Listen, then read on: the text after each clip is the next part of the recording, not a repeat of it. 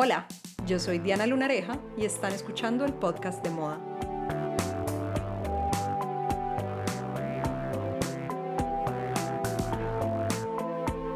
Este es un podcast para hablar sobre el sentido de lo que vestimos, lo que consumimos y lo que la moda dice de nosotros.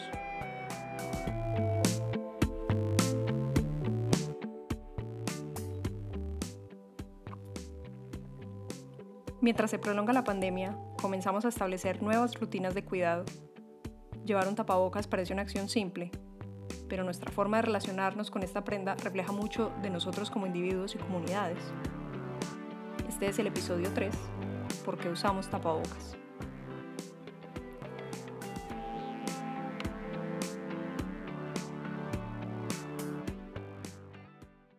Gracias nuevamente por escuchar. En este episodio hablaremos exclusivamente de los tapabocas, la prenda más importante del 2020. ¿Quién diría que un pedacito de tela tan simple tendría tantas formas de usarse mal?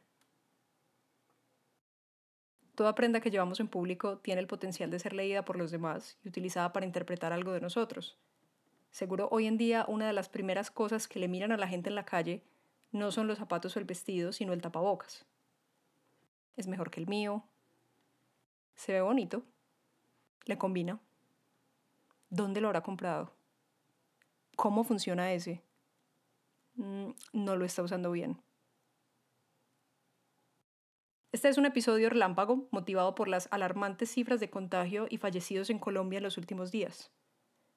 En este momento estamos elevando la curva en vez de aplanarla, y mientras escribo el guion del episodio, Medellín tiene un 55% de ocupación de unidades de cuidados intensivos y anuncian cuarentena estricta para el centro de la ciudad. Lo que ocurre en el centro de Medellín en este momento es como una muestra concentrada de lo que se vive en otras zonas del país. Comercios con aglomeraciones, transporte público lleno, trabajo informal, mendicidad, personas que no tienen el privilegio de quedarse en casa porque el hambre es un enemigo conocido y el coronavirus un enemigo todavía por conocer. En cuanto a los tapabocas en el centro, muchos cuelgan como hamacas sobre caras que no se ven muy preocupadas otros llevan la nariz por fuera, quedan demasiado grandes o demasiado pequeños, y hay unos pocos individuos que no lo usan, arriesgándose no solo al contagio, sino a un comparendo. Para entender un poco más sobre la forma en la que asumimos el uso del tapabocas en este momento, hablé con Paola Castaño, socióloga colombiana y viajera intergaláctica que actualmente reside en el Reino Unido. Quisiera compartirles algunas reflexiones que hace mi amiga Paola al respecto. La manera en que las personas responden a medidas de salud pública y a contextos como en el que nos encontramos es radicalmente diverso. Y esa diversidad no es otra cosa que la gente siendo gente. Y sí, lo llamo así, la gente siendo gente. No estoy siendo, no estoy, esto no es un tecnicismo sociológico, sino que lo digo en el sentido más claro posible y también en el sentido más, más preocupado posible. Porque lo que tenemos aquí es de nuevo una variedad enorme de repertorios de acción en función de qué somos y dónde estamos, y dónde estamos en varios espectros socioeconómico, educativo, étnico, de género, en fin, y las formas tan distintas que tenemos para darle sentido a nuestra acción. Entonces la gente responde, por ejemplo, a una campaña de salud pública, de nuevo, o a un mandato que tiene detrás un aparato punitivo, con repertorios de acción muy variados. La gente se pone tapabocas por angustia, por necesidad, por incredulidad, pero como por hacerlo, por altruismo, otros para sobrevivir como pueden, otros sobredimensionando el peligro, otros ignorándolo, otros sin entender muy bien qué está pasando. Y todas esas formas de acción tienen unas implicaciones epidemiológicas bastante serias en este momento. La gente siendo gente me parece una muy buena forma de poner en palabras estas escenas frustrantes de personas aglomeradas o negligentes con su cuidado. Pero además de que Paola nos regaló esta perla de eslogan para la pandemia, ella continúa su explicación mencionando la importancia del contexto detrás de cada decisión de protección individual y colectiva. Y ahí está todo el asunto del manejo del riesgo, que es un problema sociológico que si no fuera tan angustiante en este momento es un tema muy es un tema fascinante. Cómo la gente en función de su realidad y de, sus, de, su, de las herramientas de comprensión de esa realidad con las que cuenta, maneja su riesgo. Es muy distinto al manejo del riesgo de una familia en Florida que ayer decidió que estaban aburridos de, estar encerrados en la casa y se fueron a meter a Disney World, que abrió ayer 12 de julio, en un momento en el que Florida tiene las tasas más altas de contagio del virus, versus el manejo del riesgo que tiene una persona que tiene que salir de su casa a buscar el sustento en el contexto de la economía informal. Entonces ahí hay unas formas, y hay unas formas también, no solo en que ellos, estas personas actúan, entienden su riesgo y lo manejan, y también hay unas formas morales distintas en las cuales quienes tenemos la posibilidad de habernos quedado guardados todo este tiempo, juzgamos la acción de unos y de otros. Entonces la gente siendo gente con implicaciones epidemiológicas es un asunto y es la incertidumbre más fundamental de este virus. Porque de nuevo lo científico y lo médico puede llegar a unas claridades, como siempre unas claridades que no son definitivas, pero que son lo más lo mejor que podemos saber en un momento determinado, pero la respuesta de la gente a esa nueva información no es unilineal ni es tan, ni es tan clara. Quiero quedarme en la última frase de Paola sobre nuestra respuesta a la información científica y médica. Recuerden que cuando empezó la pandemia no había un mandato de usar tapabocas en espacios públicos. La razón por la que las instituciones oficiales tardaron en hacer la recomendación fue para evitar la escasez en centros de salud. El problema es que para muchos esa decisión confirmaba que los tapabocas no eran necesarios para protegerse en la calle.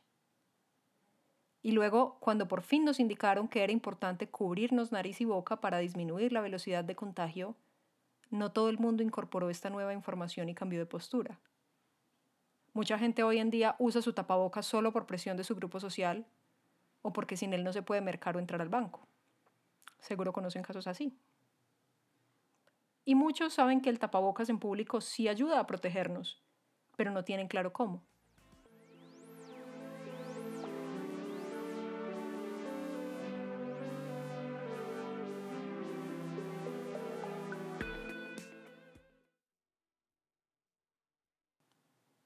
Hace días pregunté en Twitter, cuando ustedes salen, ¿qué tanto confían en la protección del tapabocas?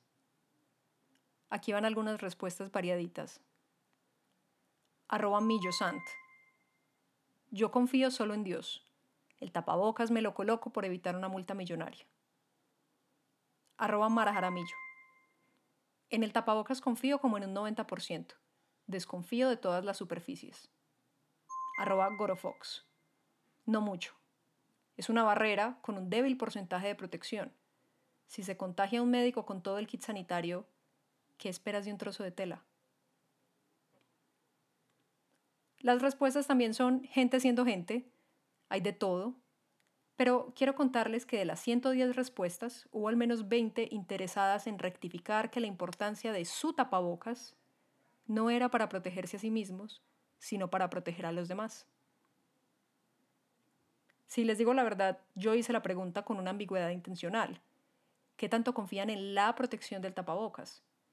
Quería saber si las personas son conscientes de que ponerse su tapabocas es un acto de protección colectiva.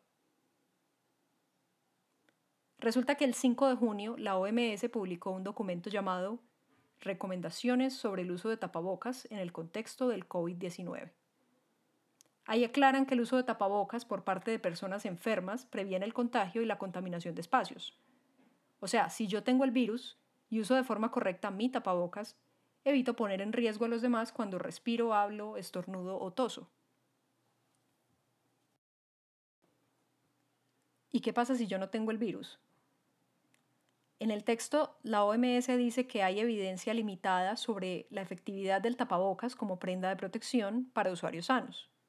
Ojo, no les estoy diciendo que hayan comprobado que no ayuden nada a los usuarios sanos, solo que aún no tienen un estudio suficientemente concluyente para garantizar que protegen y cuánto protegen. Y esto va sin mencionar que uno podría estar contagiado y ser asintomático. Mientras uno usa tapabocas para protegerse de los demás, podría estar protegiéndolos a ellos sin saberlo. Entonces, el dilema que enfrentamos es el siguiente. Mi protección en espacios compartidos es tan buena como el uso de tapabocas de mi vecino. Ahí no hay cómo argumentar que cada quien verá qué hace con su salud. Esto es realmente un pacto social y las consecuencias también son para todos. Para saber más sobre el uso de tapabocas, pregunté en Twitter por qué motivos decidieron hacer la compra de sus actuales tapabocas. y mi gente de Twitter nunca defrauda, hubo más de 100 respuestas. Les voy a leer solamente unas 5. Arroba me llaman Charlie dice, color. Arroba jirafa orange dice, porque los venden en la farmacia. Arroba Jack Mulligan dice, relación costo-beneficio. Los que uso tienen filtro reemplazable y me gustó el diseño. Esas dos cosas hicieron que justificara el precio. Arroba Carolina Marenas dice, son de muñequitos. Arroba Shogo dice, porque tiene protección del 95% y es de PVC quirúrgico, con recambio de filtro. Así es menos contaminante que los tradicionales y protege más que el de tela. Ahora, después de pensar en sus propios criterios para elegir tapabocas, pregúntense, ¿qué tanta importancia le está dando al tapabocas mi vecino, mi tendero, mi compañero de trabajo, mi mensajero, mi cliente, mi cajero en el supermercado? Preocuparnos por el tapabocas de las personas que interactúan con nosotros y que podrían contagiarnos no solo crea angustia por el virus, sino por la incomodidad de tener que confrontarlos al respecto. Venga, qué pena. ¿Se, puede subir el tapabocas? Es que, es que estamos demasiado cerquita y usted no tiene el tapabocas pues. Perdón, pero acuérdese que el tapabocas hay que usarlo también por encima de la nariz. Vea, qué pena, le hago una sugerencia. No, no se toque el tapabocas con las manos sucias. Perdón, pero está, está muy cerquita. Acuérdese que son dos metros de distancia como mínimo. Qué pena con usted. Seguro que yo no soy la única que sufre con esas interacciones. Eh, yo trato de sonar amable y siempre siento que termino sonando muy alarmista. Cuando uno intenta decirle al otro que no está haciendo bien algo que todos creen que están haciendo en la medida justa, la respuesta usualmente es una actitud defensiva.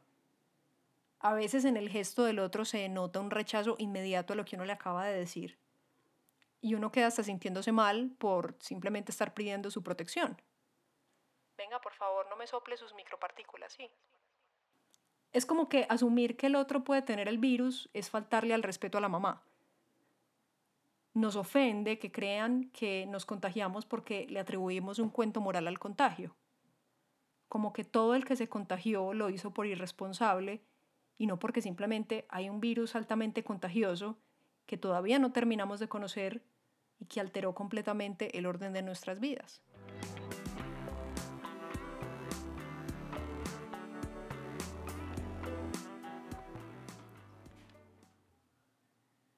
Cuando se formulan políticas de salud pública, no solo se debe pensar en las condiciones biológicas de la enfermedad y cómo evitarla, sino que estas decisiones deben contemplar la naturaleza humana, la cultura, las formas en las que cada comunidad asume temas como la salud, la relación con el grupo, el autocuidado y hasta el amor por la vida. Vuelvo al ejemplo de mi natal Medellín. Desde hace varios meses, la alcaldía al mando de Daniel Quintero ha utilizado frases como ganarle la batalla al virus, vencer al COVID-19, luchar, no cantar victoria. Ya ganamos la primera etapa de esta batalla, pero viene la segunda, que es para eso necesitamos que nos vaya bien en esta batalla que vamos a enfrentar. No podemos cantar victoria. Esta es una Medellín eh, resiliente, berraca, echada para adelante. Yo he tenido Estoy segura de que no es el único mandatario usando esta terminología, pero en una ciudad como Medellín es particularmente efectivo, porque, y esto es opinión mía, asignarle al virus el rol de enemigo común es una forma de llegarle a una cultura polarizada, acostumbrada a mirar sus problemas sociales desde una perspectiva beligerante. Además, una ciudad que tiene una historia de idolatría con sus, entre comillas, líderes de mano dura poner a los ciudadanos a un lado de la batalla y al virus en el otro me parece una forma muy efectiva de hacerle mercadeo al autocuidado, como por seguir hablando en terminología paisa del asunto. No sé qué tan obediente sería Medellín al mandato de usar tapabocas si supieran que nos cuida más el tapabocas que se pone nuestro vecino. Les voy a dejar esa inquietud.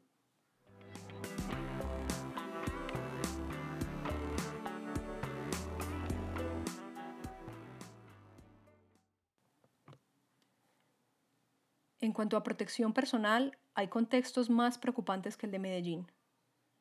Le pedí a Paola, nuestra querida socióloga que actualmente reside en la localidad de Pont Yates en Gales, que me compartiera su lectura sobre lo que está pasando en Estados Unidos y en el Reino Unido frente al uso de tapabocas. Eh, Estados Unidos es un caso aparte porque el asunto de los tapabocas se politizó en el sentido más simple y básico del término politizar y es que se dividió en función de líneas casi partidistas. Quienes están en contra del gobierno y entienden que el gobierno ha tenido un manejo catastrófico de la pandemia se ponen tapabocas. Y quienes no lo hacen le adjudican a eso una especie como de lealtad al gobierno y una noción de libertad, que en este contexto es esa noción de libertad de sálvese quien pueda y usted no me puede obligar a hacer nada que yo no quiera.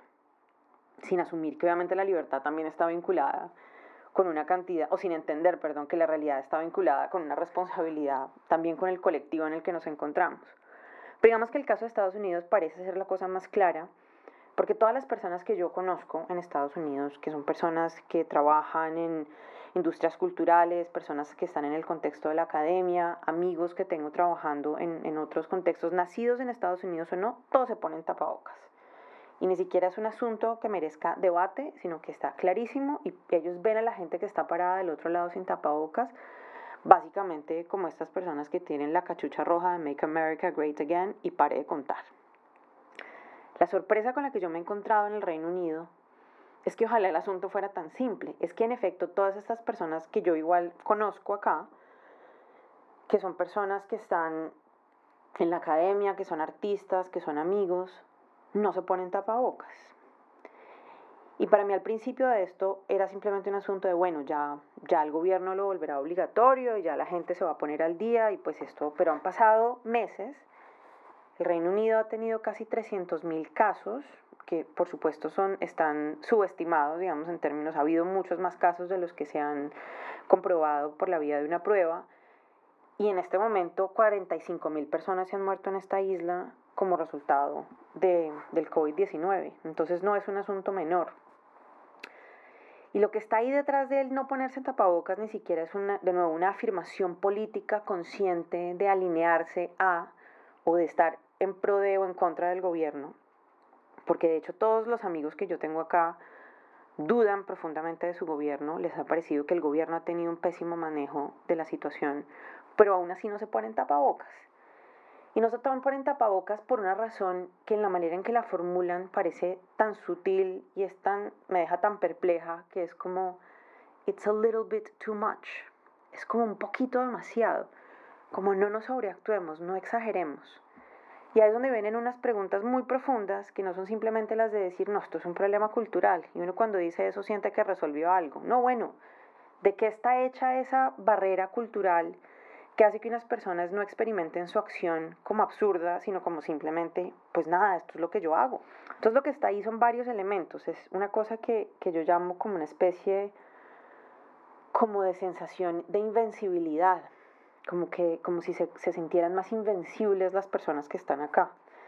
Eh, como si un asunto también como una especie de superioridad, como si las pandemias y la gente que anda en tapabocas, que anda con tapabocas son o asiáticos y están en el metro de Tokio, o son estos países africanos o del tercer mundo donde les dan pandemias. Acá nosotros no, nosotros como que...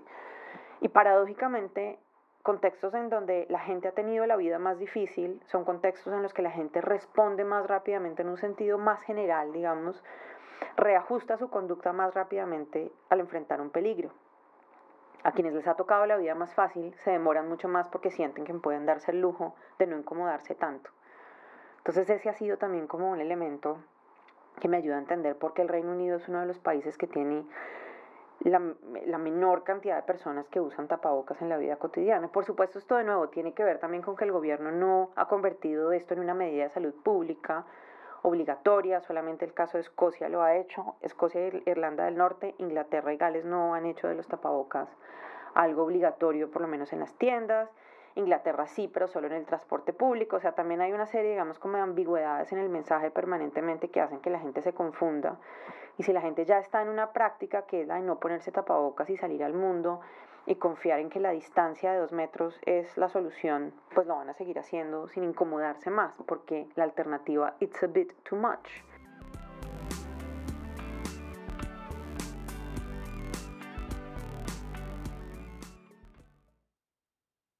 Bueno, después de escuchar lo que cuenta Paola sobre el Reino Unido, les cuento que mis 40 tapabocas y yo nos sentimos más conectados que nunca. La OMS igual no puede obligar a ningún gobierno a seguir sus recomendaciones. Por eso es que el Reino Unido, Colombia y Estados Unidos han tomado caminos tan distintos. Y rara vez puede decir uno que el gobierno de Colombia tomó la decisión correcta, pero desde abril aquí se volvió obligatorio el uso de tapabocas en el transporte público y espacios en donde fuera imposible mantener la distancia de más de un metro. La OMS señala muchos beneficios para el uso de tapabocas en espacios públicos. Uno que me pareció interesante es que si todos usamos tapabocas, se disminuye la estigmatización al enfermo que también se está cubriendo. Y esto me parece tremendo por lo que les decía ahora de asumir que tener COVID-19 es algún tipo de falla moral. Es mejor que el enfermo sea en cierto grado invisible, porque lamentablemente en nuestra cultura el temor al virus despierta reacciones agresivas hacia quienes creemos contagiosos. Basta con mirar los casos de agresiones y rechazo que ha recibido el personal médico por usar sus uniformes en la calle. Hasta la policía ha tenido parte en ese trato ignorante a profesionales de la salud pensando que llevan en la calle el mismo traje con el que atienden a sus pacientes. Y esto es totalmente falso. Pensando en eso, es preferible que el tapabocas se convierta en uniforme de toda la ciudadanía. Pero no hay uniforme capaz de evitar el deseo humano de diferenciarse, y ahí entran a jugar los tapabocas de colores, de muñequitos y con estilos divertidos. Ahí entra la moda. Y la OMS no le ve lío a esos dibujitos o a esas modas así algunos sientan que es volver frívola una situación de pandemia. Para la OMS, la expresión cultural es un incentivo comunitario para el uso. Y yo creo que tienen toda la razón. El problema, y este es un prejuicio que sufre constantemente la moda, es creer que mientras más bonitos, menos riguroso el diseño. Realmente no hay una correlación. Mientras algunas empresas especializadas hacen tapabocas, entre comillas, serios, en colores neutros, siluetas básicas. Otros saben que, aunque tener antifluidos o buen ajuste es importante, la decisión de compra va a terminar siendo qué tan bonito me parece.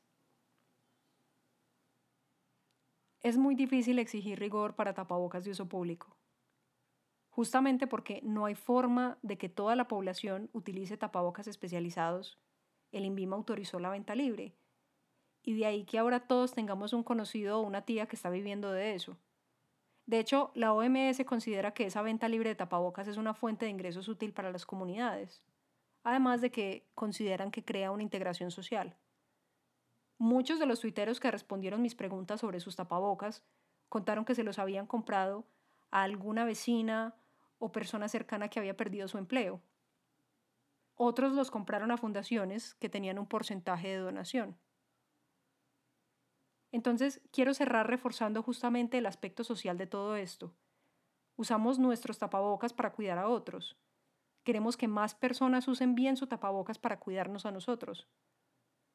Si tenemos cómo, podríamos donar a proyectos en nuestras comunidades para compra de tapabocas, implementos de cuidado y hasta mercado. Cosas que le ayuden a los demás a protegerse en la calle o quedarse en la casa. Amor a Tiempo es un proyecto de emprendimiento que involucra campesinos, indígenas, víctimas y excombatientes del conflicto armado colombiano. Durante la pandemia diseñaron un proyecto llamado Kit Solidario. Con él buscamos favorecer a las personas que hacen parte de una asociación de recicladores de oficio en la localidad de Ciudad Bolívar. Por cada compra que hagas del kit solidario, el 20% de su costo total será destinado a este fondo.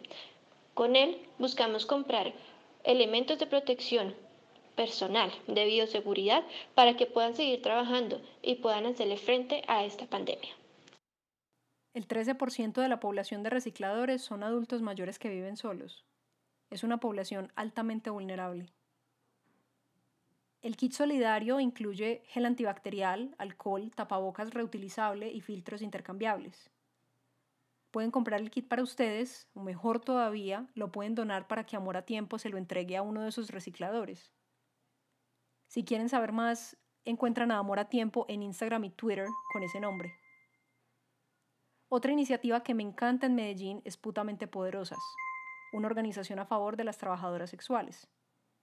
Mientras estamos en pandemia y disminuyen las posibilidades de trabajo y de protección de estas mujeres, ellas están recaudando fondos para alojamiento, alimentación y kits que incluyen tapabocas, antibacterial y recomendaciones de cuidado en el marco del COVID-19. Si se animan a donarles kits, las encuentran en Instagram como putamente poderosas. Y si conocen otras iniciativas de donación que quieran difundir, ya saben que siempre estoy atenta en Twitter y en Instagram como Diana Lunareja. Muchas gracias por escuchar. Lávense las manos y pónganse el tapabocas.